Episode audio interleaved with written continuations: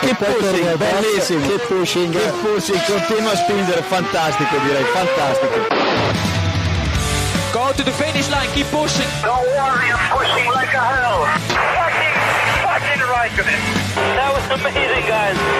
Woohoo! Yes, yes, yes! I'm much quicker than Kimi. Give me the full power then. Avanti, Fer. Avanti! All the time you have to leave a place. Okay, Felipe, Valtteri's faster than you. Do not hold him up. Hey guys, this is ridiculous. Please, please, stop inventing. Hola a todos y bienvenidos al episodio 324 de Keep Pushing F1. Este capítulo, este episodio en el que vamos a comentar la 2, esa segunda victoria en la Fórmula 1 de Carlos Sainz conseguida este pasado fin de semana en el Gran Premio de Singapur. Y para comentarlo tenemos por aquí a Héctor Gómez con su camiseta de Ferrari de que ha sacado de nit. 1900 no sé cuánto, porque que no es de ayer. Es, es, es, es la nueva, ¿eh? No sé si se nota, pero es la nueva, es de esta sea, temporada, más o menos. La de A Bridgestone. lo mejor es de la pasada, ¿eh? Creo, porque o la de la que viene. Por lo de O, o- bueno, a lo mejor es de 2026, sí, ojo, ojo con eso. Está por aquí Primero también- ¿eh? Ya lo escucháis, está por aquí también David Sánchez de Castro. Buenas noches, David. Hola, hola. Que no sé qué te ha pasado con el micro, por cierto. ¿Algún percance previo? Bueno, nos está enseñando en, en twitch.tv barra que pushing F1 eh, un apaño que ha hecho con cinta aislante. Son cositas que os perdáis por, por no vernos las, las caras. Y también está por aquí Robe, Robe Montijo. Buenas noches, Robe. Hola, buenas noches. Oye, ¿el polo de Héctor es Ferrari o Spiker? Porque visto así está anaranjado. ¿no? Naranja. Sí, sí, sí. es la Es luz. por el balance de blancos, ¿eh? No es por la lejía. ¿eh? Yo soy Jacobo Vidal y bueno, pues vamos a, a comentar este Gran Premio de Singapur que yo tengo que decir que a mí me entretuvo mucho. Me entretuvo, me, me pareció un gran premio bastante divertido. Mm, No sé tú qué más allá del resultado, no sé tú qué opinas, Héctor. Eh, esto lo he discutido ya con bastante gente esta semana. Sí, Y, pero no ver, lo, a hemos- mí la lo carrera- hemos grabado. Claro, no, para mí la carrera me encantó. No, pero nos decía, eh, el otro día Francesca nos comentaba, bueno, pues eh, la carrera tuvo altibajos, ¿no? Realmente la última parte de la carrera estuvo muy bien, pero yo creo que estuvo perfecta porque tuvimos nuestro ratito de siesta y Exacto. después nos despertaron y el despertar fue buenísimo, ¿no? Tuvimos unas vueltas. Eh, creo que fue también Julio en Telegram que dijo algo así como, eh, esto eran las carreras, ¿no? O algo así, esto eran carreras de Fórmula 1. Sí, sí. ¿Dónde, dónde Lo- discutiste lo- lo eso? muy ¿Dónde, dónde leíste esas cosas, Héctor? En un canal de Telegram, es que no me acuerdo cómo se llama el canal de Telegram, os lo diría si me acordara, ¿eh? T.m barra Keep F1. Eh, Sí, mira, el, comentario, el de Julio, que, lo- que me lo apunta aquí, pone, dijo, por un momento esto ha sido parecido a ver una carrera de coches. Y es que Y fue que- así, porque hacía tiempo que no íbamos a una carrera de coches. Y es que cómo cambian las cosas cuando no está Max Verstappen arriba, Robe. ¿Te lo pasaste también como el resto? Y cuando corremos en circuitos divertidos, ¿eh? como el de Singapur, circuitos donde pasan cosas, donde hay alternancia y no fue la mejor carrera del, del mundo, o sea, no fue una carrera divertidísima en la que constantemente hubiese cambios, pero es lo que hablamos siempre, es la emoción de no saber el resultado. Igual que un mundial es aburrido o divertido según si sabes el resultado o no, por ejemplo este mundial para mí es el más aburrido que yo he visto en mi vida, pues una carrera es aburrida o divertida también en función de si sabes cuál va a ser el resultado. Y en este caso, la carrera no se sabía quién la iba a ganar hasta el final. Es así. Y además, cuatro coches. O sea, no es que fueran dos luchando por la, por la victoria. Había cuatro coches, David, luchando por, por la victoria en un circuito que parece que esta nueva configuración momentánea mientras están las obras no se lo han cargado tanto como pensábamos, ¿no, David? Bueno, ya te digo yo que según las- los comentarios de los pilotos, como comen- dijimos ya la semana pasada, esta configuración se va a quedar, tiene pinta que mucho tiempo. Eh, a mí la carrera me entretuvo, me pareció una carrera entretenida. Es verdad que al principio, bueno, estable, vamos a dejarlo ahí, lo justo para comer un poquito, que eso también se agradece cuando las carreras son coñazo a mediodía. Y, y bien, y sobre todo, bueno, lo que decíais, no tener a Verstappen ahí arriba te garantiza por lo menos que haya alternancia. Dicho esto, la victoria de Sainz, por lo menos hasta las cuatro últimas vueltas, eh, parecía bastante hecha. Entonces, yo creo que sí. Lo que pasa que, a ver, como es Ferrari Yo- y tenía yo lo estuve aquí, ¿eh? ¿Sí? Yo lo estuve aquí hasta la última vuelta, ¿eh? Sí, claro. A ver, al final de la carrera sí, porque tú veías que, que, joder, que Russell venía muy fuerte, que las ruedas de Sainz iban ya destrozadas, que Norris, yo sinceramente pensaba que Norris iba a olvidarse de que son amigos y de que son pilotos y cobran para ello, y pensaba que le iba a meter el coche. Pero... A ver, también te digo, Norris, yo también pensaba que querrá algún día tener una victoria, ¿sabes? Que Claro, claro. se- se Carlando, mayor, ¿eh? Carlando está por encima de todo. Eso- Como, dato, ¿eh? como dato pink pushing, eh, este año se han casado las dos hermanas de Sainz y a las dos bodas ha ido Norris. Dato vaya, que os regalo porque sí. Esa información es por la que venimos aquí. Exacto. Por- Ping- correcto. ping Bueno, luego pushing a los podemos 10 hacer- minutos de capítulo, ¿eh? O sea, esto es espectacular. Luego podemos hacer al final eh, un ping pussy de algo que no sé si se sabe o no, pero yo me he enterado ahora. Luego, Vale, luego lo pues, hacemos. Ahí está el cebo. Rebeca. Ahí, ahí deja el. Deja el cebo. Deja el Bueno, cebo. Eh, no, yo quería decir también que el otro día comentamos lo de las obras y demás en Singapur, que no sabíamos hasta qué año eran. Eh, me he estado, bueno, sabéis que tengo contactos en Singapur, en Valencia, Singapur, hay buen contacto ahí. He hablado con jubilados que están viendo las obras y parece que hay retraso, ¿eh? Se supone que las obras terminan en 2027. Buf. ¿Hay retraso y van tarde? ¿O Además? Además, eh, entonces, hasta 2027 vamos a tener, en principio, este esta trazado, configuración. esta configuración. Que bueno, que de momento parece que ha gustado. Pero ese es el problema. Si a los pilotos les gusta, hay que cambiarlo. Hay que hacer Ah, cosas en, que a los eso, pilotos no les en eso estoy de acuerdo. En Ojo, ¿eh? Porque tener así tantas curvitas de 90 grados te permite meter mucha grada ahí, te permite hacer mucha cosa, ¿eh? Eh, Meter gente también está. También le gusta a los promotores. Bueno, eh, veremos qué pasa, pero de momento, pues vamos a tener esta configuración para largo, pero no creo que haya sido problema este, este fin de semana, así que los pilotos pidieron esa cuarta zona de, de DRS ya por el cachondeo, pero, pero bueno, eh, yo decíais de, de, la victoria, yo realmente mmm, estuve tranquilo las, las, últimas vueltas en cuanto vi la estrategia de, de Sainz con el DRS de, de Norris, porque es lo más, eh, lo más comentado, eh, estaba acercándose Russell, estaban los Mercedes en plena, en plena remontada, con, con Sainz liderando en esas últimas, en esas últimas vueltas. El equipo dándole el gap a Carlos con, eh, con Russell. Y hay un momento en el que Carlos dice: No, no, con Russell no. Dadme el gap con Norris, que es el que me interesa. Y en, eh, consiguió sacar a Norris de, de, DRS en un momento dado, 1,5 segundos, y en dos curvas, en cuanto le dicen el gap, en dos curvas, eh, Carlos frena, pierde 0,6 eh, segundos y vuelve a meter a Norris en zona de DRS justo antes de la zona de, de, detección. Y lo mantuvo ahí, en ese menos de un segundo, hasta el final de la carrera, para que los Mercedes no le adelantaran. Una estrategia perfecta que sorprendió a los propios estrategas de Ferrari que eso no se les habría ocurrido en la vida, Héctor. Eh, sí. A ver, yo cuando, cuando escucho esa radio eh, pienso dos cosas. Es decir, tengo dos opciones a pensar. Una es porque en Ferrari como que le dicen 1,5 segundos, bien. Y no sé si sí. es que están celebrándolo o, o, le están diciendo 1,5 segundos, déjate ir un poco para, para que pille otra vez DRS. Es que no lo comprendo porque Sainz lo tenía claro, ¿no? Sainz tenía claro que si, si Norris no tenía DRS, le iban a pasar a Norris y obviamente a él también porque él no iba a tener DRS en ningún momento porque no tenía nadie delante, a no ser que ya ponía un doblado que iba a durarle nada. Eh, y es la segunda carrera, la segunda victoria de Sainz en la que es negando al muro, ¿no? O negando al muro sobreponiéndose al muro. Es también brutal eso, porque tuvimos primero el Stop Inventing y ahora tenemos esta gestión de la carrera que, que la hizo Sainz. A mí me sorprende que en Ferrari no se esperasen esto y que estuviesen sorprendidos porque es algo que ya se ha hecho antes, no se lo ha inventado Sainz ahora. De hecho, creo que el propio Sainz en varias carreras ya lo ha hecho antes, el año pasado y tal, y más pilotos. O sea, que no es una cosa súper nueva, que no, o sea, no. no, sé cómo en Ferrari esto no, es algo no, que, no. que, no sé, es que no entiendo a Ferrari. De otra manera, de otra manera, eh, yo sí que sí que habría, mm, o sea, temido por la victoria realmente. O sea, si no fuera así, o sea, si, si Norris no estuviera dentro del DRS, los Mercedes le habrían pasado los dos, estoy seguro. Y luego a ver qué podía sí. hacer Sainz para, para defenderse. Pero con esto, pues les puso ahí un bloqueo increíble, David. Yo estoy, vamos, seguro. Yo creo que la carrera dura tres vueltas más y Sainz cae. lo hizo brillante, creo que fue...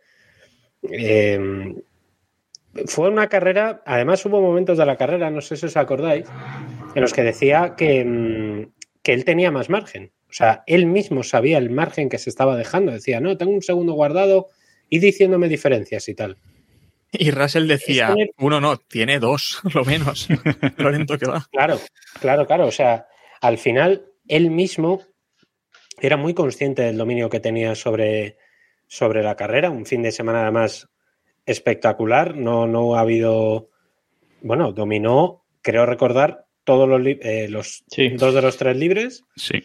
la pole y la carrera. O sea, Libres 2, Ha libres estado- 3, vamos. Y, y- y- carrera. y los otros libres los lideró Leclerc y quedó el segundo. O sea que. Correcto. efectivamente. O sea, que ha tenido un fin de semana, si a riesgo de equivocarme, probablemente su mejor fin de semana en Fórmula 1 Sí. tanto en rendimiento como en sensaciones, ¿no? Porque Sí.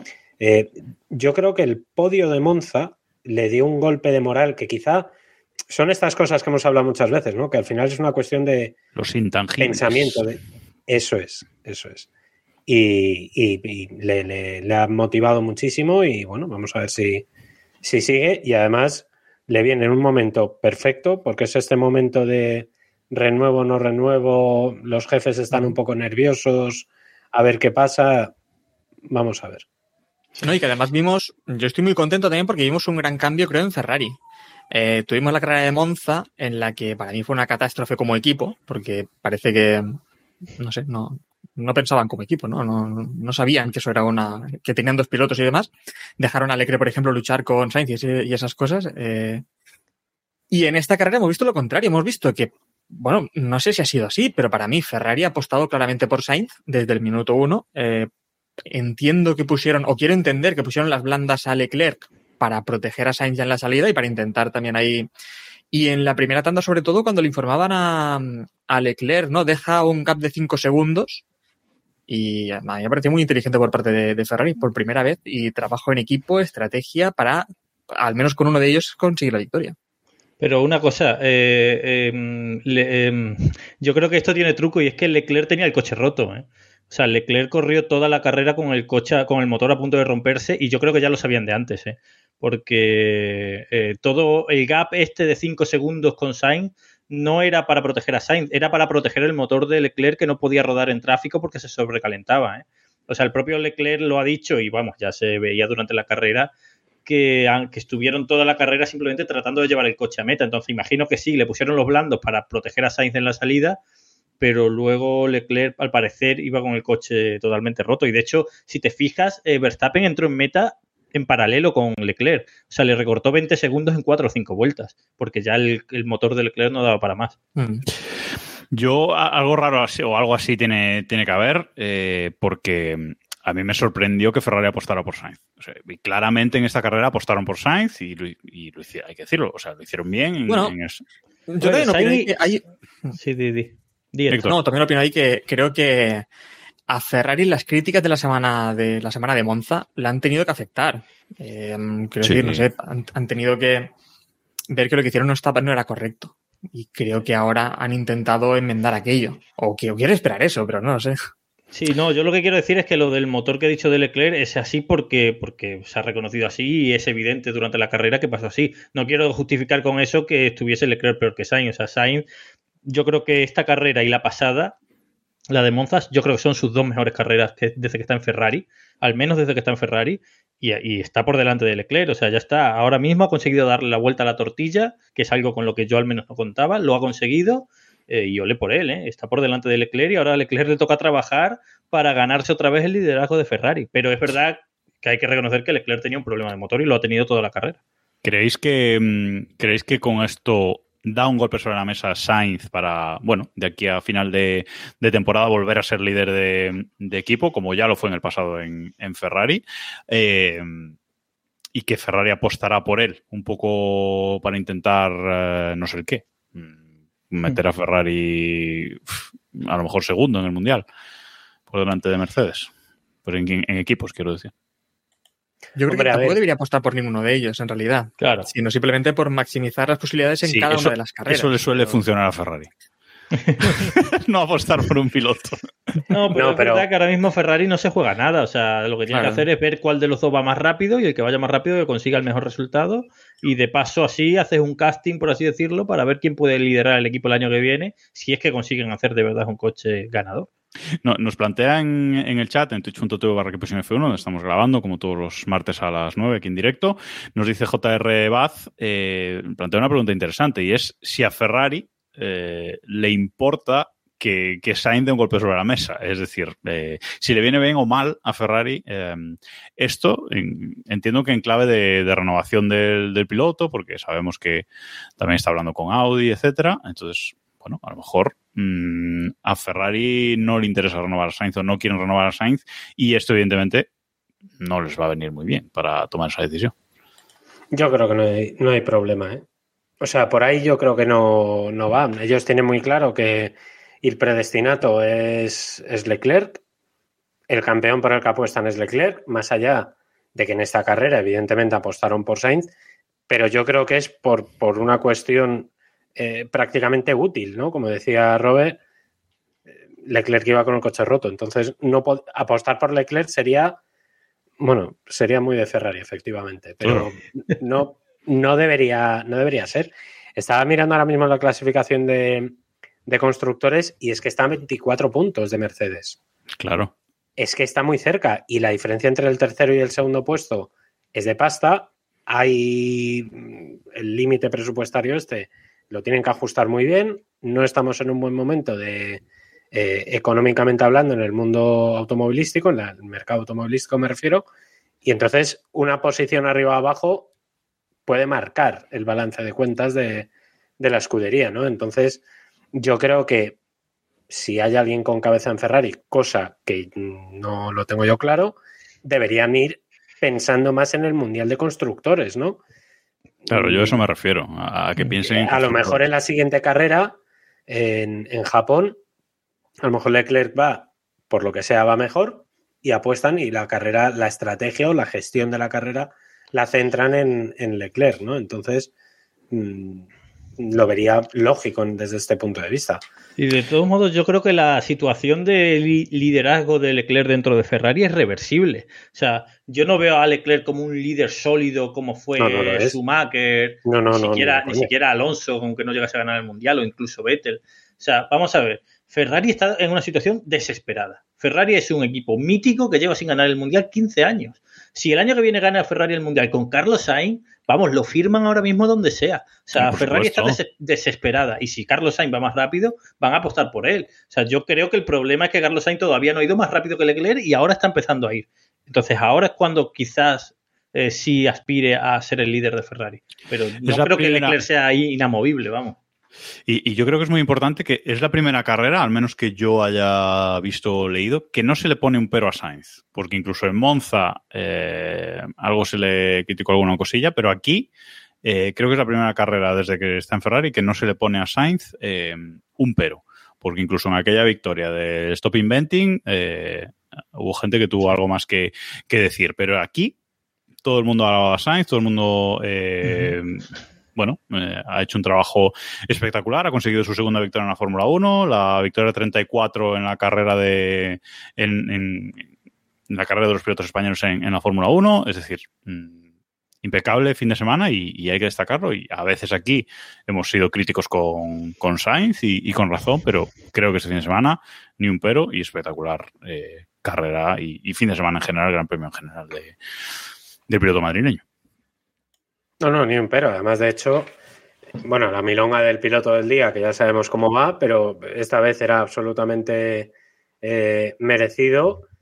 Y también es un golpe de moral que yo creo que es bueno para Ferrari, ¿no? Porque tú imagínate que después de esta carrera, eh, bueno, llega Russell y adelanta a Sainz. O Norris. Es que no estaríamos hablando de esto. Ujú. O sea, habría sido un enorme fin de semana de Sainz, habría sido una enorme actuación de Ferrari, pero te llega, te adelanta Norris, te mete el coche, Sainz por lo que sea se toca o, ¿sabes? O comete un error, como le pasó a, a Russell. No, no, si no gana, no es igual. O sea, si no Claro, gana. no, no. No, no, no, por eso, por eso digo, que es que cambian mucho las cosas. O sea, Bueno, del piloto del día luego, luego lo debatimos, porque a lo mejor debería haber sido otro, pero bueno, luego lo, luego lo debatimos. Vamos. Vamos a cambiar de, vamos a cambiar de tercio y vamos con Red Bull.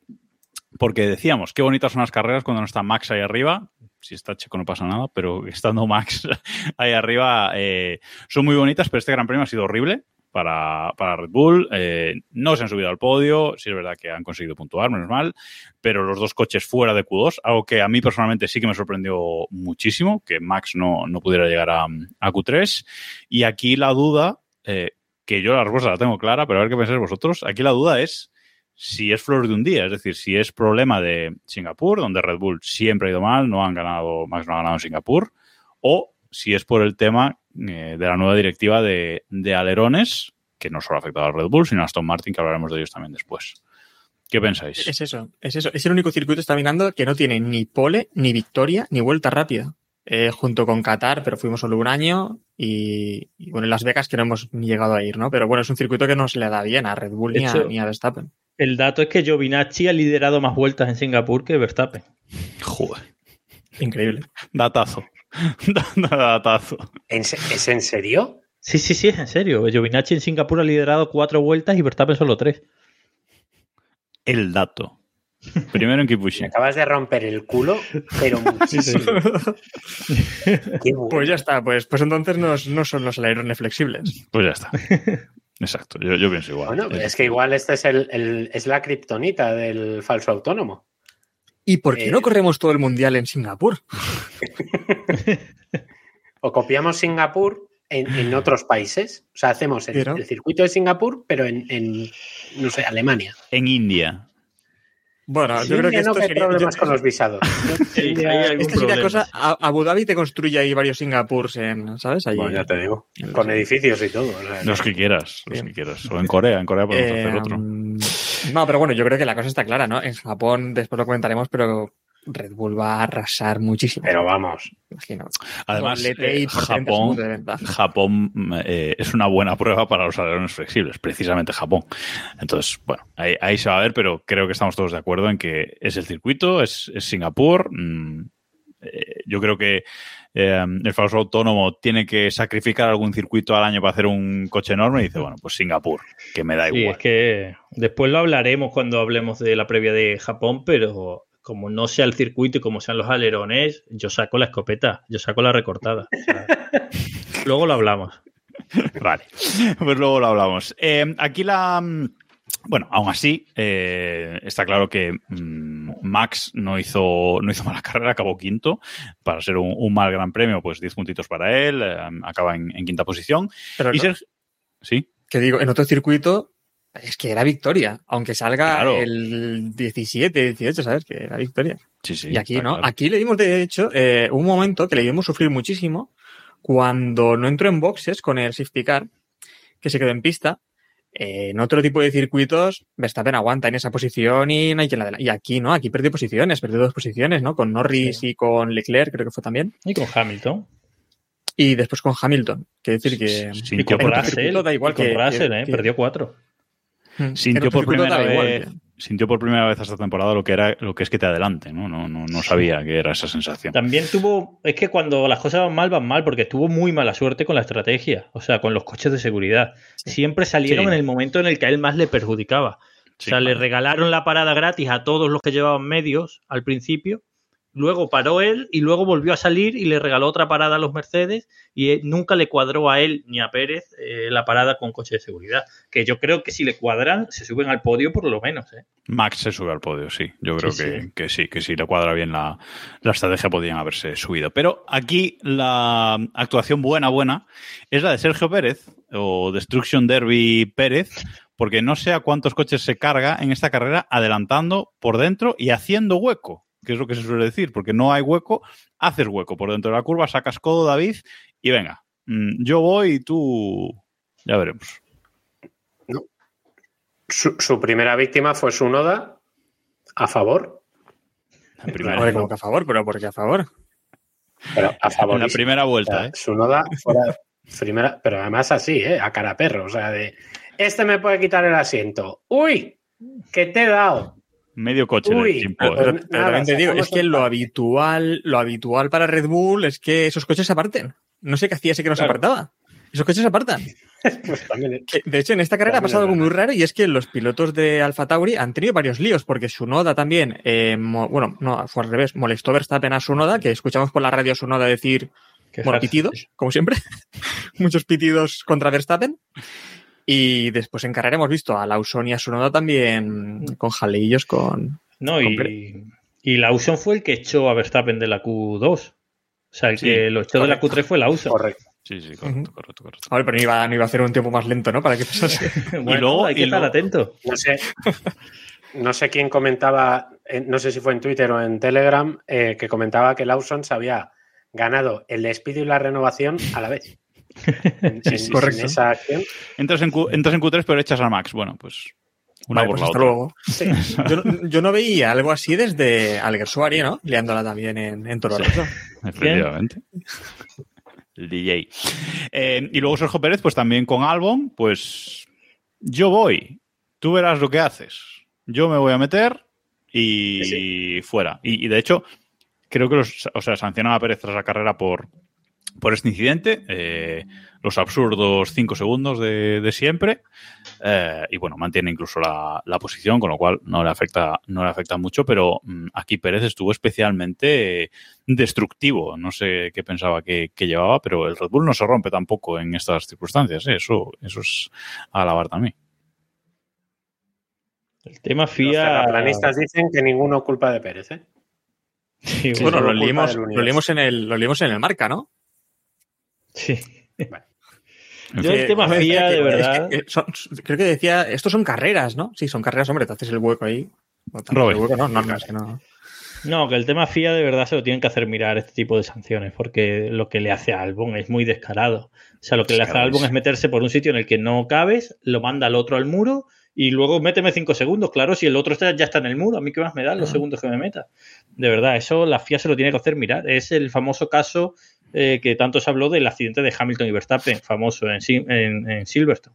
Es el mismo caso. Solo tengo un rival por la victoria, lo mando al muro, pues luego méteme la sanción que quieras, ya estoy yo solo. Claro. Estas cosas no se deben permitir, ya está, simplemente. Y ya, y ya que estás con la FIA y las sanciones, hay que hablar de, de, las sanciones que hubo en esta carrera. Esta de Pérez, la de Alonso, por salirse de, de la línea de salida del, del, pit, y Hamilton y Verstappen no son eh, sancionados. Eh, Hamilton está bien porque es británico, pero Verstappen aquí me falla las cuentas. Sí, yo, lo de Alonso es, es totalmente justo. Yo, sí. O sea, ya está. Las normas Vamos. son las normas y has metido la pata y punto. Lo de Pérez para mí es injusto porque tenía que haber sido más.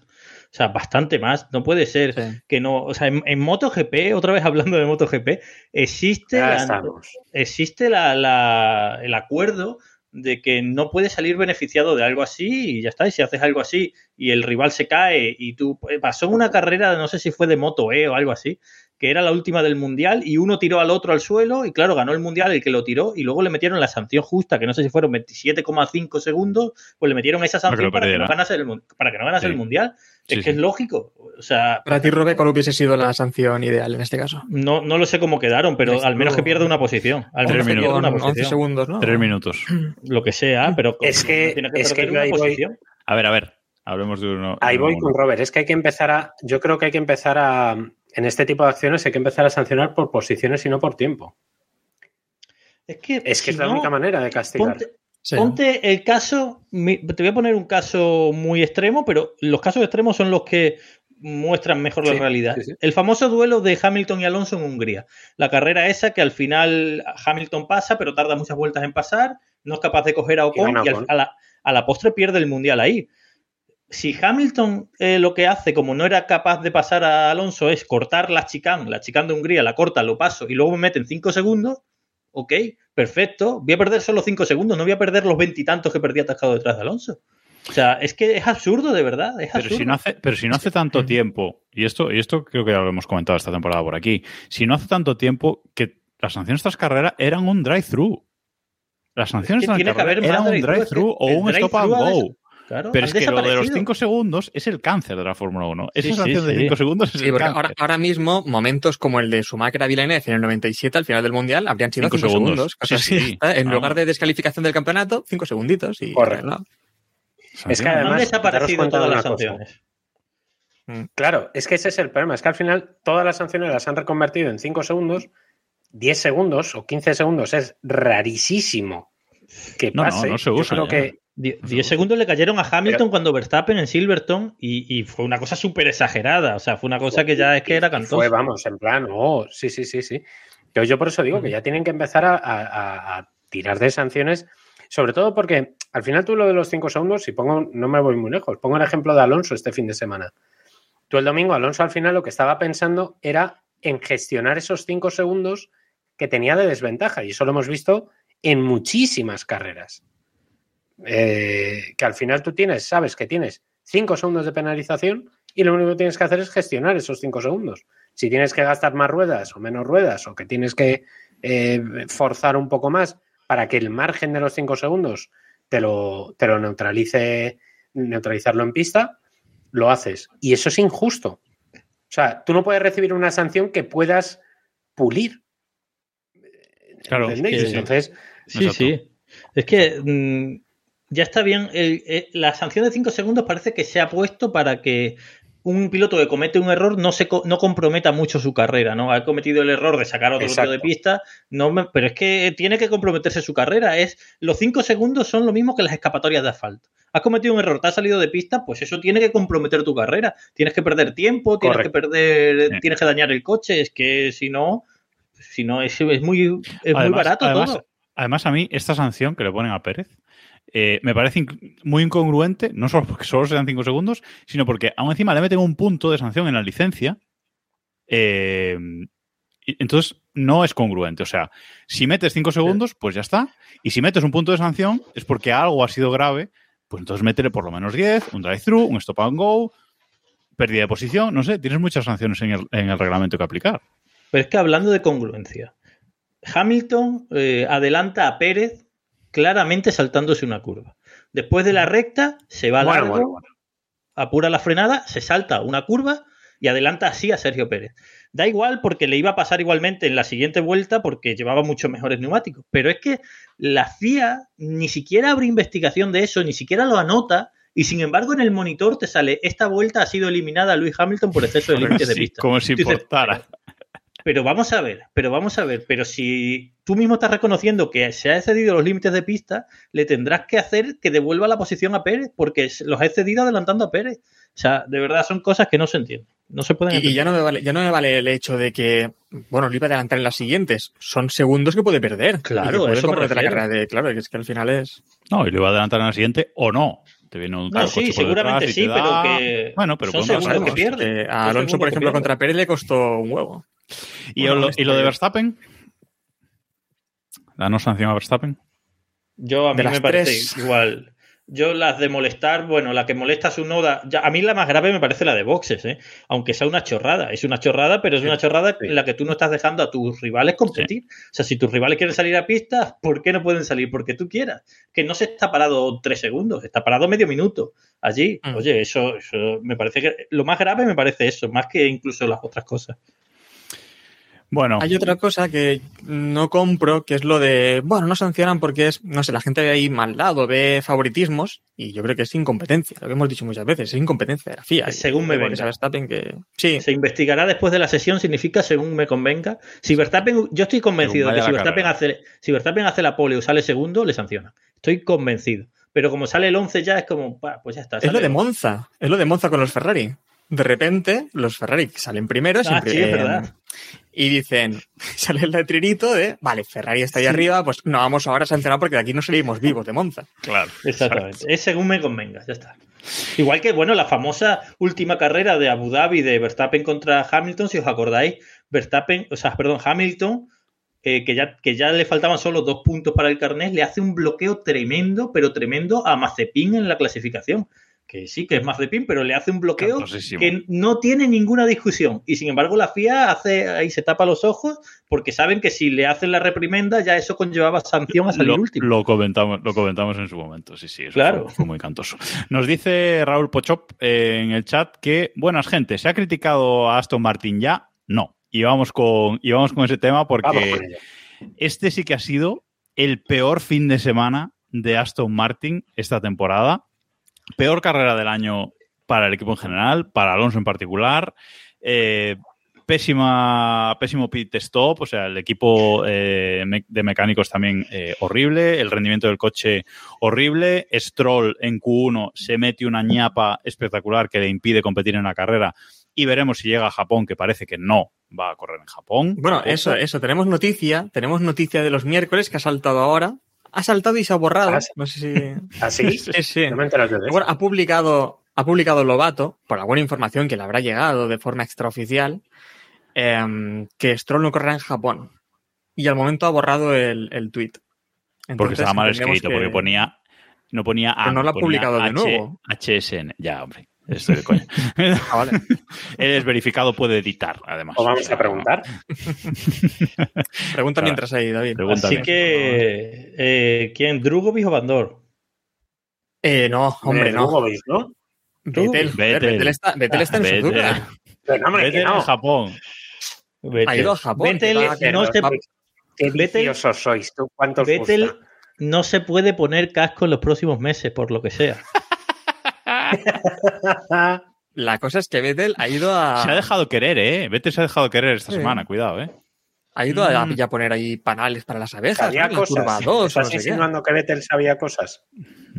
No sé, no sé, ¿eh? no sé. Bueno, la cuestión es que eso, Aston Martin ha corrido solo con, con un coche este fin de semana. El de Fernando Alonso, Fernando Alonso que acabó la carrera decimoquinto eh, y no último gracias al, piñazo de, Russell, porque si no habría acabado último por detrás de Sargent, que esto es eh, increíble, aunque lo intentó al final eh, acercarse para no acabar último, no lo consiguió. Decimoquinta posición para él, cero puntos para él, cero puntos para el equipo. Lewis Hamilton ya es tercero en el, en el Mundial de, de Pilotos. Alonso baja a la cuarta posición con 170 puntos. Y Aston Martin pues se queda ahí en esa cuarta posición de constructores, ya a 49 puntos de, de Ferrari por la tercera posición, hay un poco ya casi que en tierra de, de nadie. Eh, y bueno, hablábamos de que Monza había sido la peor carrera de la temporada para Aston Martin, otra más seguida. Eh, además, es que eh, con un coche sin ritmo, que se ha hablado del tema de la suspensión, que si tenía la suspensión tocada, no sé qué, pero no lo sé realmente. ¿eh? A mí mm, me pareció un fin de semana sacamos, muy triste. sacamos la porra, sacamos la porra del martes pasado. es verdad, no me acordaba. La Eh, 33. os, os recuerdo, os recuerdo no el titular de la semana pasada. la última No, no, oportunidad de la os digo una 33. cosa, A ver. Casi acierto lo de Verstappen y os reíais de mí. Sí, bueno, acabo Quiero ¿eh? reivindicar. Pero Bueno, bueno, décimo. pero Hiciste un décimo, ¿no? Claro. bueno, pero aquí hubo gente, aquí hubo gente que se rió. ¡Ah, oh, Verstappen un décimo! ¡Oh, Hombre, sí. De todos Casi modos, acierto. Algo raro pasó. O sea, yo estoy convencido que algo raro pasó porque es que yo estuve siguiendo los, los, eh, los ritmos del viernes y al- iba bien.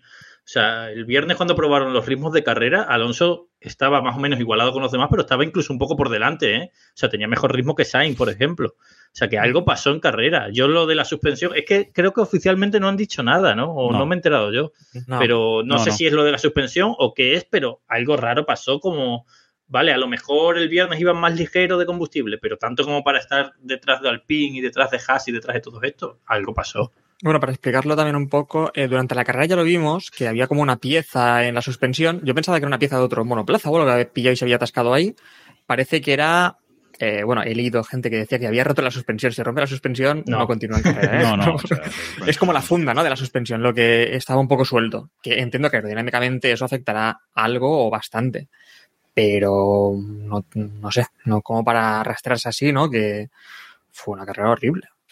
A ver, si, si Alonso se arrastra si porque, Alonso- No, iba a decir que si Dale. Alonso pasa a Pérez cuando se quedó atascado detrás de Pérez, si lo pasa, hubiese acabado la carrera sexto y ya está. O sea, sin más. El problema es que se quedó ahí atascado, ya se metió en el lío con Ocon y ahí ya empezó a delirar y No, empezó a cometer En errores. boxes. La parada en boxes. Sí, luego la parada en boxes, pero Eh, A ver, más o eh, menos- La parada en boxes también viene por lo del aletín este que, que pusieron en esa zona, que ahora tienen que utilizar otro gato para levantarlo, y parece que el gato es, no sé lo que pasó ahí, que cambiaron de gato también y todo. sí. Eh, ¿Aporta tanto eso? Porque ya han tenido varias carreras en las que no les está saliendo bien el, el tema. Una- una- una parada- Una milésima que te aporte eso. Una parada muy de Ferrari. Eh, las cosas, las cosas Ni como son. Porque eh, Alonso más o menos pues estaba en media tabla antes de la, de la parada, pero bueno, ya después de la parada sale último, no sé cuántos segundos en la parada, 40 o no sé cuántos, eh, sale último y luego ya va desesperado, como decís, empieza a cometer errores, hace un trompo, bueno, en fin, eh, no, no, ya, ya no, no tenía mucho sentido eh, seguir seguramente. Y bueno, mmm, veremos si no le han afectado a ellos también el tema de los alerones, que parecía que era otro equipo que, que podía estar afectado por la nueva directiva. Veremos en, en Suzuka, eh, pero a mí me ha parecido raro lo de este fin de semana y, y, y, seguramente no estábamos equivocados la semana pasada diciendo que era la última oportunidad de la 33, porque como dice Robert, ver, el viernes no iban mal. Pedro Portero nos defiende, ¿eh? Pedro Portero nos dice que bueno, nos quedamos cortos, llegó la 34 de España, así que... Ahí está. Una, una, más, ¿qué queréis? Una más de lo que os dijimos. ¿Qué, qué, qué, qué cosa? Bueno, y ahora, pues, eh, a ver cómo se recuperan, a ver cómo, cómo lo hacen en, en Suzuka, pero está claro que, que, este era un circuito en teoría favorable a, a Aston Martin y, y, han tenido su peor carrera de la. De la Hemos visto cosas muy raras yo, ya en Aston yo Martin. quiero destacar sobre todo eso, ¿eh? que es que en, en un circuito en el que sobre el papel todos deberían, todos, no solamente los españoles, todo el mundo daba por hecho que iba a estar bien Aston Martin, ha estado fatal, pero fatal también en ritmo. Uh -huh. Yo creo que hubo algo que tocaron entre el viernes y el sábado, porque lo que decía Robert lleva razón. Eh, el viernes yo le di con buen ritmo. Sí, sí, tenía el mejor, yo no veía... segundo mejor. Segundo mejor detrás de Norris. O sea, no le veía nada.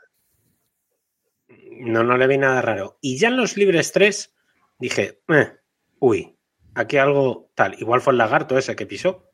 Que no, no, lo hemos sí, comentado, sí, pero mató, mató un Godzilla y de tal. Eso fue en, la, y, en los, libres, y, en los libres 1, creo que fue, ¿no? En los libres, y en los libres 1. Sí, sí, y en los dos también hubo lagarto, pero no le dio. En, en, los dos Correcto. fue cuando tuvo el mejor ritmo, quiero decir que ya era con el lagarto en la rueda, así que sí, sí, sí. no sería eso. Correcto. Entonces no sé, no sé si quizá hubo ahí algo un poco, un poco raro, algo que tocaron, a ver si es que la, la, configuración del coche no era la correcta, pero el cambio fue radical y luego el domingo no iba nada. Y aparte de eso, a mí me da la sensación de que Alonso está con una mala folla, como dirían. No, sensación no, sensación no. Está, evidentemente, en, la, en las entrevistas post carrera mm, no se caga en todo por mantener la compostura, pero está muy, muy, muy, muy cabreado. Pero no lo digo, no lo digo solo por ese momento, que es evidente que, que, que estaba mosqueado, lo decía en Twitter y en un artículo que escribí en ABC, eh, Fernando Alonso es probablemente el peor jugador de mus que puedes tener de compañero. Total, total, Porque es que, total. o sea, no, no, puede haber nadie más evidente cuando está de mala leche, cuando tiene cuando está contento. No, incluso se ha visto su llegada, se ha visto su llegada a Japón, al aeropuerto y tampoco está muy contento. Quiero decir que en otro sí, momento a lo mejor sí. se incluso se para o saluda. Sí, ¿no? incluso, incluso Mike Crack ha salido es... un poco al pie de eso a, a, comentar ese enfado, ¿no? O sea que es que a mí me da la sensación de que es asturiano. Pasar. Perdón, Uy, perdón, no, cuidado, que quería decir que es ¿en qué, asturiano. ¿En qué jardín te vas a meter, Robert? No, no, no, simplemente es así. O sea, yo tengo familia asturiana, he vivido en Asturias y son así. O sea, es gente que es así. Que duermo en el sofá. A ver qué dices. Es gente que es así. No, son, no disimulan. Este podcast nos hace Eso responsable es... de las opiniones de sus miembros. Correcto. Eso. ¿Cómo era eso de que todos los sudamericanos son también de tal forma, no? ¿Cómo era eso? Por cierto, verdad, que nos Robert, pregunta... Robert más que Marco. Nos pregunta Mónica si entonces esta temporada ya no hay 33. Yo me mojo y digo que no hay 33. Yo sigo confiando. Yo creo que en la 35, tonto... ¿eh? En la 35. Un, no, un día tonto de lluvia. En lluvia está yendo bien siempre, todo el año. Toda la sí, vida. Claro, yo también iba a comentar Brasil. eso, que a lo mejor nos fijamos mucho en el trazado y a veces olvidamos los neumáticos, ¿no? Y creo que eh, circuitos como este, en el que se vio que tampoco afectaba tanto la degradación de los neumáticos, y parece que a Aston Martin le viene bien en cuanto más degradación haya y le viene bien que se esfuercen los neumáticos, suele, suele ir bien. Por eso a lo mejor confío un poco en que Suzuka tal vez no le vaya tan, tan mal. Además, el año pasado aquí vimos muy bien a Vettel, también es verdad que es un circuito que a Vettel se le da bastante bien y que se siente muy a gusto, pero vamos a ver qué, qué ocurre ahí cuando veamos también eh, sufrir un poco más en los neumáticos. Los Piedrelli. Veremos, veremos que a lo mejor pasa en Japón, luego lo, luego lo comentamos. Voy a saltarme un, un, punto en el guion y luego vuelvo a él porque mmm, Norris eh, hace podio, vuelve al podio, lo hemos comentado. Eh, y de un equipo que parece que no sabe evolucionar el coche, porque Aston Martin eh, está demostrando con estos eh, altibajos desde el Gran Premio de España, muchísimos altibajos, eh, está demostrando que la evolución del coche no es su fuerte. Nos decía por el chat alguien antes que ya le pasaba siendo Force India, Racing Point, etcétera, y es verdad. A, a un equipo que lo ha dado todo por el desarrollo de esta temporada, que es el desarrollo del coche del año que viene también, al fin y al cabo, que es McLaren. Eh, mejoras, las últimas, el último paquete de mejoras lo traía McLaren eh, aquí y bueno, pues ha, ha surtido, han surtido efecto. Eh, Norris en parrilla cuarto, en carrera segundo. Mm, recordemos que Piastri no llevaba estas mejoras, aunque la cagó en Q1, las cosas como son, pero no llevaba estas, estas mejoras y la carrera eh, aún así logra acabarla séptimo. O sea que bueno, McLaren eh, sigue apostando y veremos de aquí a final de año qué, qué pueden hacer, Rubén. Sí, la verdad es que McLaren, como decíamos, no sé si fue la semana pasada o hace dos, han salido de un lío tremendo en el que estaban, porque el proyecto parecía que se iba un poco a pique. Y la verdad es que han evolucionado el coche de una manera tremenda y, en circuitos diferentes. O sea, van bien en Singapur, pero han ido bien en Hungría, que es muy parecido, pero han ido bien en Silverstone, han ido bien en Red Bull Ring. O sea, da la sensación de que están haciendo un coche bastante polivalente. Eh, van en la línea correcta y, y, a ver ahora qué hacen en Suzuka y a ver qué tal esta nueva actualización en un circuito más normal y no en un circuito tan raro como es Singapur y con los Red Bull por ahí. Eh, yo tengo ganas de ver el año que viene si McLaren ha cumplido con el límite presupuestario, ¿no? Porque es que vemos que cada tres carreras tiene un Ah, coche diferente. Pero mira, una mira, una, barbaridad. mira una cosa, si no cumplen y ganan el Mundial, ¿qué? ¿Qué más les da? Claro. Una sanción para el año siguiente. ¿Qué más les da? No sería la primera vez, ¿no? Exacto. Según Ross Brown, yo recuerdo cuando se presentó esto que dijo ningún equipo que incumpla el reglamento, eh, incumpla el reglamento presupuestario va a poder ganar el mundial. Sí, hombre. Y ya, y ya pasó el año pasado, la- el primer año ya pasó. Y ya pasó. Entonces, eh, aquí lo que volvemos a ver es cómo, bueno, McLaren tiene claramente quién es el piloto número uno y el piloto número dos. Si hay que sacrificar uno es Piastri, ya lo Sí, vemos. Eh, le hacen undercatch a Piastri, no le traen las piezas. Hemos visto ya muchas carreras, ¿no? En las que Norris tiene el aero nuevo y Piastri no y cosas así. Es- Es la, es la, la novatada. La novatada. Mm. David, ¿tú te, A ver, qué te estás comiendo ahora mismo? ¿Un chupa chups de McLaren? Chupa ¿Qué, tienes que además decir? Es naranja, es de, es de mango, no sé muy bien. Está, mal- está malísimo, pero Ya. malo de cojones. o sea, Pero él sigue chupando ahí. Es por chupar. Que no, yo voy a decir una cosa, dato. Desde que rompieron peras Alex Palou y McLaren, McLaren está yendo mejor. Eh, esto es el dato que os regalo y que cada uno que saque sus conclusiones. ¿Verdad? Perfecto. Hay una ¿no? relación directa claramente ahí. Hombre. Bueno, bueno. ¿Concatenación no implica causalidad o sí? Esto es así. Avanzamos, porque hay mucha gente que se ha alegrado malamente, se ha alegrado de forma malvada este fin de semana ante ese, fallo final de, de Russell, que en la última vuelta tira a la basura eh, un podio, un fin de semana que estaba siendo eh, muy bueno para, para Russell, las cosas como son, eh, segundo, en, segundo en parrilla y estaba tercero en, en carrera y luchando por, por, esa, por esa victoria con, con Sainz, pero en la última, en la última vuelta, pues hace un último intento de, a la desesperada de adelantar a Norris, toca el muro, se va recto y acaba, y acaba contra, contra el muro de, de frente. Y le regala el podio a su compañero, que tampoco. eh, supongo que Mercedes no los habría dejado eh, luchar entre sí. Así que bueno, el podio era, era suyo, se lo regala a Hamilton. Y muchos recordaron esas cositas que hacía Russell en, en Williams, que cuando tenía una buena oportunidad, al final acababa, acababa chocando. Y este es un Russell que hacía tiempo que no veíamos, pero mm, la cagada de este fin de semana es muy gorda, Héctor. Las cosas como son. Sí, es verdad también lo que nos dice Isaac, que se dice poco, pero Norris también toca el muro, ¿eh? En ese momento. De hecho, lo Sí, tocan los dos seguidos. Sí. Pero bueno, Russell se lleva la peor parte. No, pero no, Norris le deja la punta salida, ¿sabes? Y luego Mm, Correcto, a lo mejor fue eso, ¿eh? a lo mejor fue eso. Y no, recordando cosas, también es que he visto mucha gente ensalzando a Hamilton para tirarle cosas a, a- a Russell. Eh, bueno, yo también recordaba Bakú 2000 2021, ¿no? Cuando lo hizo Hamilton, lo mismo, muy similar, que se fue también recto y se olvidó de frenar. Eh, una pena, porque la verdad es que Russell está haciendo una carrera, bueno, pues como lo que decís también antes, ¿no? Que en Williams también tuvo de estas, carreras muy buenas, todo perfecto, y de repente al final, a pocas vueltas de poder puntuar y de tener ahí un buen resultado, pues la, la pifia. Y en su Y- debut en, en Mercedes, Sí. Mm. Sí, también, claro. acordaros.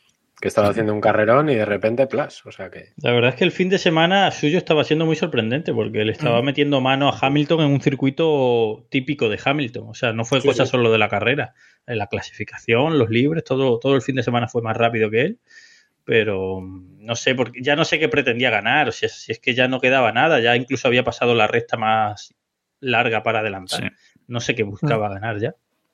Ha perdido la oportunidad de, de adelantar a Leclerc en el, Mundial, por ejemplo. Estaba, está séptimo con 109 puntos. Leclerc tiene ahora 123, pero si hubiera acabado, si hubiera acabado él, Leclerc habría acabado una posición por detrás y, él eh, en tercero segundo eh, podría haberlo adelantado. a- estaría ahí muy cerca.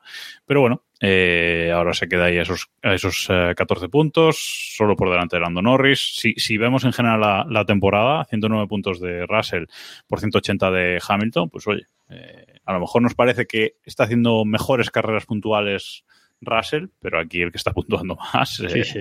es Hamilton. O sea, las cosas como son. Las sensaciones a veces engañan.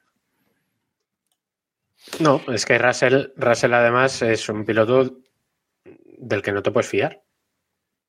O sea, mm, vamos a decirlo claramente. O sea, yo si tengo que meter pasta o tengo que echar eh, los huevos en una cesta para uno de los dos pilotos, yo apuesto por Hamilton. Por, por, por experiencia, por capacidad, por, por regularidad. O sea, a mí me parece un error clarísimo. Tampoco lo matemos por una carrera después de las muchas buenas. No, es que no es una carrera. Russell es un gran piloto.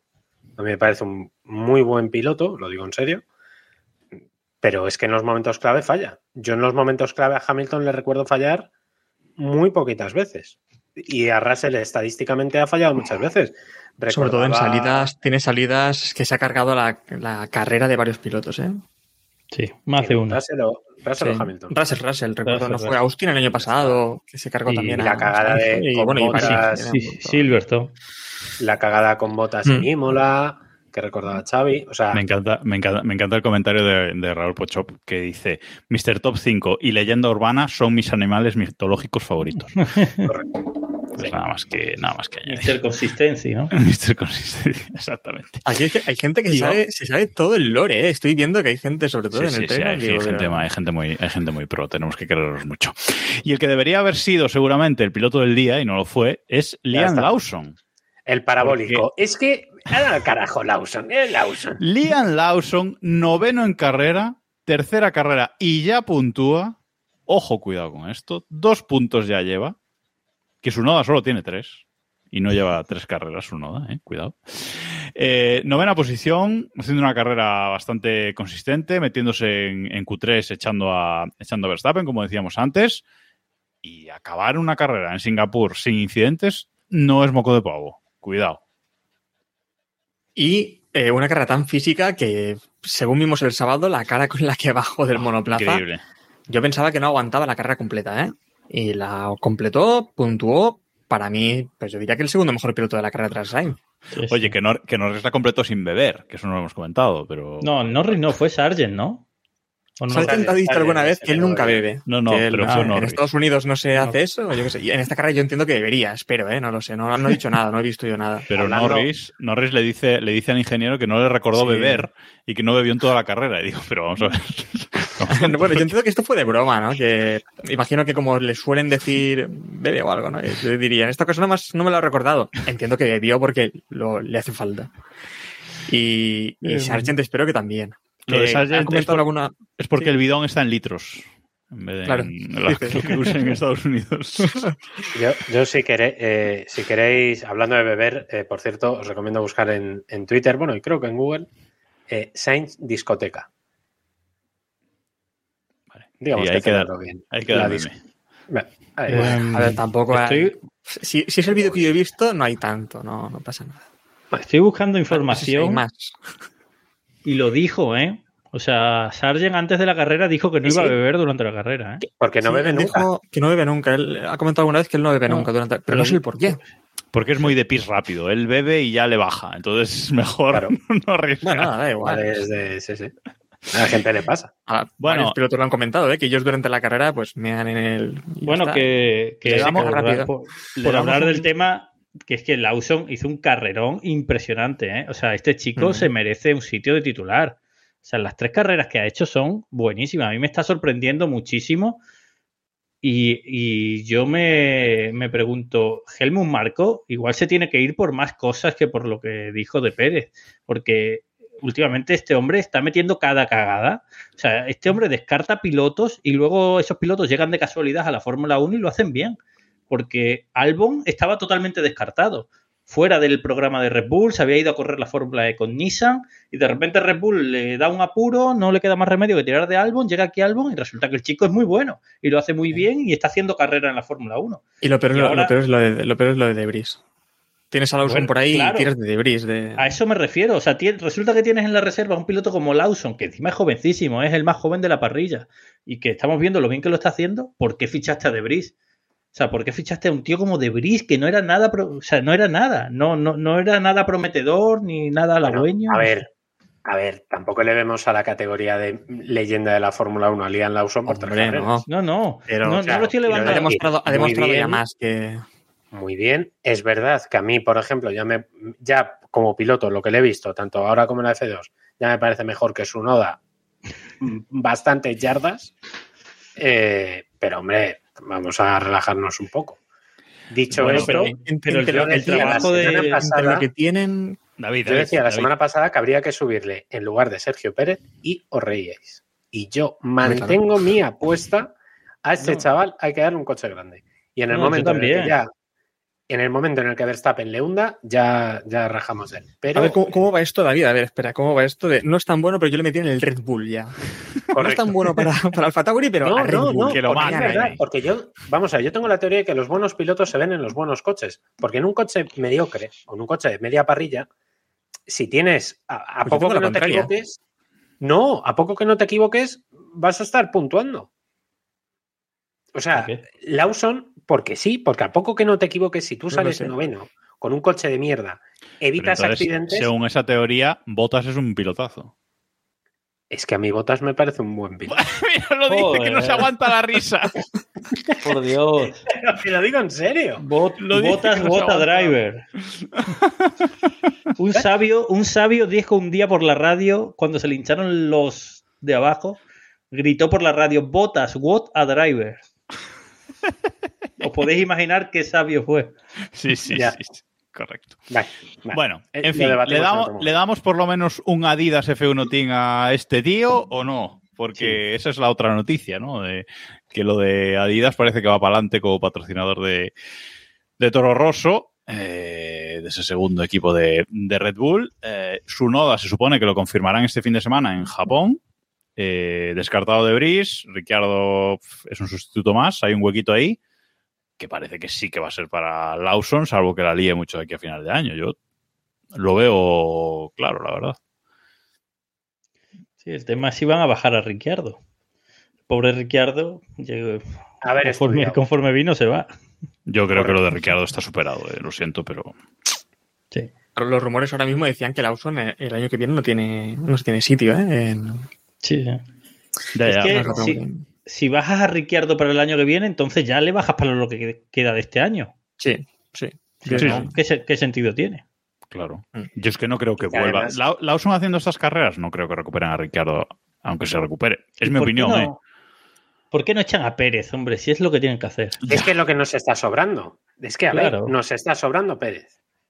Hola. Y, y- pero en el caso de sobrar Pérez, yo metí ahí, yo metí ahí a Ricciardo, ¿eh? En el Sí, caso de- sí. Claro, en ese caso sí. En ese caso sí. Que metan ahí a Ricciardo y ya. Ah, no, no a Lawson, como dice. No, No, no, este año no. Nos falta A o a su noda. O a su noda. por la- Eh, Venga, a su noda en el Red Bull. Ah, peor que Pérez no lo iba a hacer. Que nos está quedando, por cierto, nos está quedando una parrilla del año que viene muy igual a la de este año, ¿eh?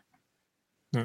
Salvo A por ver, sí, según, la, ya. según la teoría de David, sabremos si es uno es bueno cuando lo suban al Red Bull, porque en un coche tan mierda como ese, pues no lo, no lo sabemos. En este caso, yo creo A que mejor es buenísimo. No tenemos, no tenemos muchas dudas de que es un cepo de los pies a la cabeza. Pero, bueno, hay que todavía cerciorarse. ¿Quién sabe? A lo mejor con Oye, un coche Ricciardo- bueno es bueno.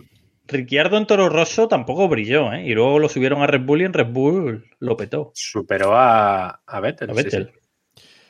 Bueno, y el, el último piloto de la carrera, eh, Sargent, que no fue el último, gracias a Fernando Alonso, eh, pues bueno, sigue siendo Sargent, eh, sin, sin sorpresas. Pero aquí la noticia buena es lo de Ocon. Ocon eh, sigue trabajando bien en el Alpine y caja de cambios, vuelta 42 al carrer. Eh, tampoco ha hecho un gran fin de semana el otro Bueno. piloto. Bueno, Estuvo, eh, el adelantamiento que le hace, la lucha que hace con Pérez y Alonso estuvo muy bien. Ahí cumplió con creces, ¿eh? Sí, a, a lo zorro se, se llevó la posición, ¿no? no que Estuvo, brillante, no, estuvo muy inteligente, no, no, muy, estuvo inteligente, limpio en esa batalla. Sí, sí, sí, sí, sí. ahí estuvo- Muy Y ahí, justo, justo en ese momento, es cuando Fernando Alonso, con el cabreo que llevaba, le echa el mal de ojo y luego la caja de cambios dice. Posiblemente. Correcto. ¿Sabes que lo, lo pensé, eh? Cuando lo adelantó, no sé por qué se me vino la inspiración y pensé, Ocon le va a pasar algo. O sea, va a abandonar la carrera seguro. Y mira, pasó, ¿eh? Eso sí, como decía el otro, es asturiano. Aronson tiene las claves de.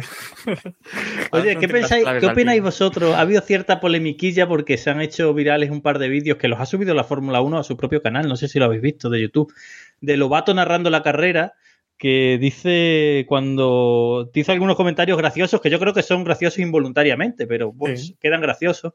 Cuando rompe Ocon, Ocon empieza a decir por la radio no, no, no, y, y Lobato dice no, pero sí.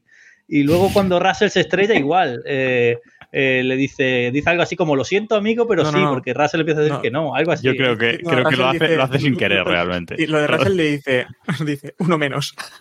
Sí, exacto, uno menos. Sí, sí, sí, es Uno menos. Pero ha habido mucha gente que se ha ofendiditos, que se han llevado las manos a la cabeza porque, hombre, un piloto ha tenido un accidente y como dice chico, por favor, que todos vemos Fórmula 1, ¿qué accidente es ese? O sea, tie- tienen más posibilidades de hacerse daño bajando las escaleras que en ese accidente. O bajándose del monoplaza y rozándose con un alerón. Claro, o sea, por Dios, no seamos ahora Ned Flanders, que por ahí atrás lo tengo, por cierto. No seamos todos Ned. Flanders porque, tío, eh, todos hemos visto carreras y cuando tuvo el accidente Grosjean en Bahrein nadie soltó comentarios frívolos. Todos sabemos cuándo un accidente es grave y cuándo no lo es. Correcto. Claro. Bueno, a ver, nadie, nadie En el momento no, después sí. en el momento. Claro, claro, exacto. Claro. Bueno, pues el Mundial queda con eh, Verstappen en primera posición con 374 puntos, segundo Sergio Pérez con 223, tercero Hamilton con 180, cuarto Fernando Alonso con 170 y quinto Carlos Sainz con 142 puntos. Y en el de constructores, pues Red Bull primero con 597, 597 puntos, ¿eh? ya más del doble que el del segundo, que es Mercedes con 289 puntos. Y Ferrari tercero con 265, que bueno, es un poco la lucha que nos queda por, por ahí arriba. Y por abajo, pues eh, Haas y Alfa Romeo pues están en 12 y 10 puntos, que hace tropecientas carreras que no puntúa ninguno de los dos, pero ojo, no venga Lawson por detrás, que tiene 5 puntos Alfa Tauri, y el último equipo no vaya a ser Alfa Tauri, sino vaya a ser otro equipo. Bueno, y para la semana tenemos, bueno, esta semana tenemos Gran Premio otra vez, Gran Premio en Japón, en Suzuka, en un circuito que a mí personalmente me encanta, ahora dirá Robe que es una mierda. Sí. porque... Oh, me encanta, a favor, a favor. vale, Ah, vale. menos mal, Vale, menos vale. mal, menos mal. Podemos respirar. Que claro, no sé. A favor, a favor. Circuito vale. estrecho, es un circuito estrecho. A mí me Mm. gustan los estrechos. Ratonero, Claro, yo pensaba, yo pensaba, es estrecho. Tiene mucha curva, muy tal, pero claro, no son curvas lentas. Y no, no sabía si era revirado Claro, yo o tenía, curva yo tenía, que- esa, yo tenía esa, esa duda también. Venía pensándolo, ¿eh? Tenía miedo de esto. Me gusta, me gusta Suzuka. Bueno, y en eh, Suzuka, que lleva en la Fórmula 1 desde 1987, eh, es un circuito que tiene 5.807 metros de longitud, pues el domingo se van a dar 53 vueltas para completar una distancia total de carrera de 307,471 kilómetros. El récord del circuito lo tiene Hamilton desde 2019, tampoco es que se haya corrido mucho allí desde entonces, en 1 minuto 30 segundos 983 milésimas. Es un circuito de longitud pues eh, media, aunque bueno, este fin de semana con la modificación de Singapur las vueltas también fueron eh, bastante más, más cortas de, de lo que eran antes.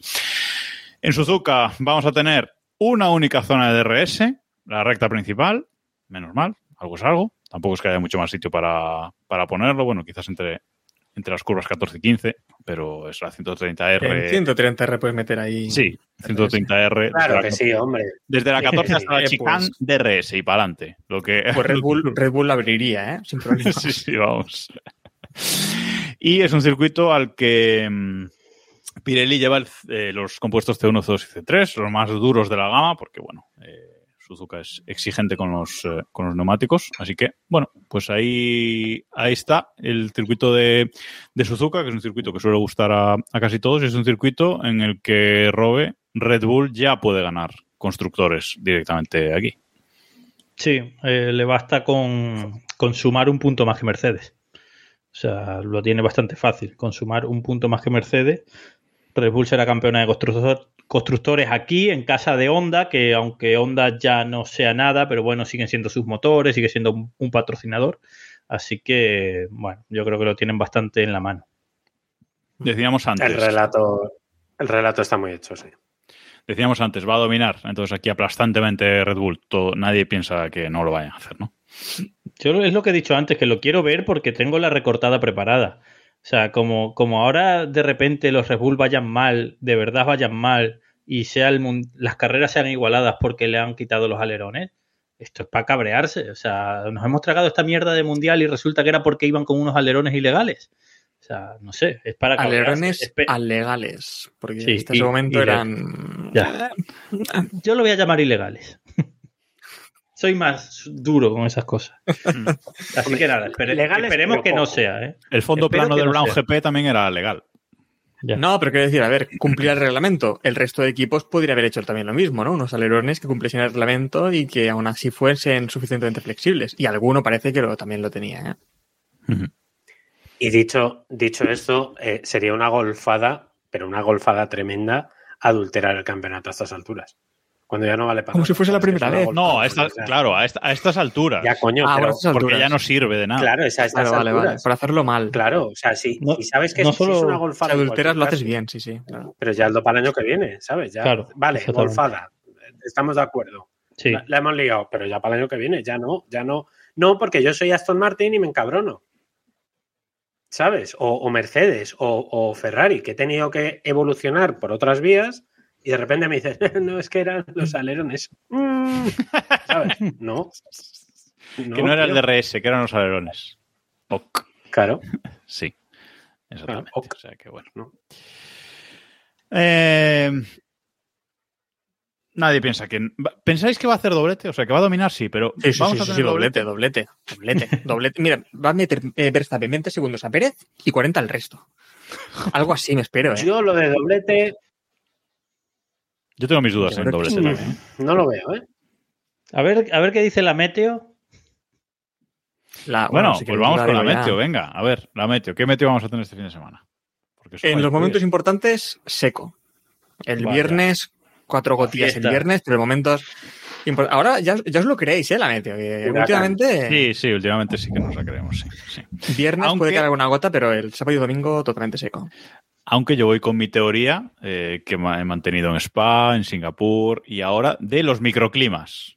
Suzuka también es un sitio de mucha tormentita, microclima, de repente Están se el, microclima todo. de Orense y el microclima de, Pues- de Suzuka, sí, sí. Sí, eh, pero ese microclima Sí, me sí, sirve. no, sí, sí. el- sí, sí, California. ese microclima me, sir- me sirve el viernes, pero el sábado y domingo es que ni microclima ni nada, ¿eh? Solazo. Vale, pues nada. Sí. Pues ¿qué se, qué se le va a hacer? Pues entonces, doblete. Entonces, Aunque bueno, doblete. Pérez, veremos, pero bueno. ¿Y Ferrari qué va a hacer aquí? Porque esa es otra, es otra gran duda. ¿Qué va a hacer Ferrari aquí después de esta, de esta victoria? eh, después de un podio en Monza, después de dos carreras buenas. ¿Qué va a hacer en Suzuka? Héctor. Hombre, ya toca ridículo, ¿no? Yo no, yo no espero el ridículo, pero. Yo espero segundo equipo. Creo que Una están asentados en el segundo equipo. Una, una tuerca. Ojo a McLaren, ¿eh? Ojo a McLaren que... Eh, Yo diría que Ferrari debería estar por delante, pero sí, McLaren sería el aspirante ahí a la lucha por, por el tercer puesto del podio, ¿no? Eh, porque yo ya le doy, yo ya le doy los dos a Red Bull. Eh, aunque yo veo a Ferrari un poco por encima. Vamos a ver también ahí. Estará entreteniendo también esa lucha. Y Mercedes sí que, que- creo que estará un poco por detrás. Porque en Aston Martin no confiamos ni para Dios, ¿no? Les No. veo incluso por detrás de Mercedes en esta carrera. Sí, yo también. Yo también. Eh, estaría bien que Ferrari plasmase aquí también que, que pueden luchar con Red Bull, aunque sea solo una vuelta y luego en carrera vaya un poco peor, porque ya han ido bien en Monza Singapur, que es un circuito totalmente distinto, y ahora Suzuka es otro circuito totalmente distinto. O sea, eso ya confirmaría que ha habido una mejora de verdad. Pero bueno, vamos a ver porque puede haber ridículo también. Eso sí, esa nube siempre Eso está por ahí. Eso está siempre ahí. Em, David, supongo que no tenemos noticia en directo todavía de lo de, de lo de Stroll, si Eh, llegará Stroll o, o no a, a- déjame, a Japón. En principio que mire, pero parece que no va a llegar, ¿eh? pero bueno, lo, lo veremos, que Stroll recordemos que ya ha corrido con las dos muñecas jodidas y ha sido confirmación no tengo. su mejor carrera de la temporada, esa que corrió con las muñecas fastidiadas. Que no, no lo descartemos, que, que arriesguen. Y eh, nos falta los horarios. Y aquí me voy a cabrear. Porque vale que es un gran premio. porque vale que Poco es, un gran, madrugar, ¿eh? que es un gran premio mm, de madrugar, es un gran premio de, de gran premio de la primera hora de la, de la mañana, de libres de madrugada, etcétera. Pero los grandes premios europeos, la clasificación es a las 4 y la carrera a las 3, hora local. Pues aquí no. Aquí en Japón, la clasificación es a las 3 y la carrera a las 2 de la tarde. Vale, una hora ¿y, qué más, ¿y qué más te da, Jacobo? A ver, ¿qué más te da? Hombre, es importante una horita de sueño más. Una horita de sueño más a mí me importa. O una horita, o una horita sí. de fiesta más, que nos leen, nos escuchan muchos jóvenes. Sí, ya este fin de semana he cumplido cancheros. 37 años, no, ya, ya está la cosa ya para abajo. O sea, Ya. no, no, ya de eso de fiesta, necesito tres días para recuperarme ya. Eh, entonces, bueno, pues eh, los horarios son los que son, pero no me parece bien. El viernes. Nos, nos pasaba, perdón, nos pasaba, luego vamos a buscar los horarios en Estados Unidos, que nos lo ha pasado. eh, Yo lo siento el- mucho al que viva en Estados Unidos o en Sudamérica, pero yo vivo en España peninsular y me quejo de lo mío. Me quejo Pero que me parecía bastante cachondo porque eran horarios bastante chungos. A la una y a las dos de la mañana, creo, una cosa así. Sí, sí. Bueno, los, nuestros, los de España, los de España peninsular, eh, en la madrugada Era- del jueves al viernes, libres 1 a las cuatro y media de la madrugada, libres 2 el viernes a las 8 de la mañana y en la madrugada del viernes al sábado, libres 3 a las cuatro y media de la madrugada y clasificación el sábado a las 8 de la mañana. Y la carrera el domingo a las 7 de la mañana. Podía ser a las 9 y a las 8, una horita más de dormir. Bueno, no, pues Sí. no, la carrera a las 7 de la mañana. Eh, Yo, yo debo decir que acepto esto porque es Japón y bueno, en Japón hay que madrugar, lo acepto, pero a mí no se me va de la cabeza y llevo toda la temporada y no se me va que un día 18 de noviembre me voy a tener que levantar, voy a tener que madrugar para ver el Gran Premio de Las Vegas, Correcto.